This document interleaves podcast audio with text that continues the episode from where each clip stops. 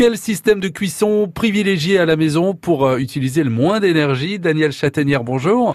Bonjour. Vous êtes conseiller info énergie à l'association euh, Synergie. Entre l'électricité et l'induction, quel est le meilleur euh, système à la maison? Alors on peut dire que les deux sont des systèmes électriques, mais l'induction va apporter beaucoup plus d'économie et plus de facilité d'utilisation que les classiques plaques électriques. Donc autant prendre l'induction. L'énergie euh, consommée est beaucoup plus faible puisqu'on va chauffer directement le fond de la casserole et non pas sous la casserole. Ça chauffe plus rapidement aussi Ça chauffe plus rapidement, on a des puissances jusqu'à 2000 watts, c'est très modulable, euh, c'est beaucoup plus facile à utiliser. Est-ce qu'elle a des défauts, cette plaque à induction? Oui, c'est mineur, mais il faut y penser quand même. Il y a une petite euh, consommation en veille, comme le ferait euh, un poste de radio, une chaîne IFI ou même une box. Bon, c'est très modeste comme consommation de veille, mais si vous partez, eh bien, vous pouvez euh, la déconnecter. Au tableau, généralement, c'est très facile. Il y a un fusible dédié à la plaque à induction. Alors, vous dites ça consomme. On a une idée de ce que ça consomme, justement? On consomme un demi-watt, c'est peu.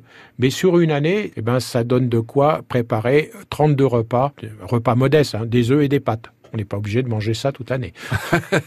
Merci beaucoup Daniel Châtaignière, euh, conseiller info énergie à l'association Synergie. Vous pouvez réécouter cet éco-geste sur francebleu.fr.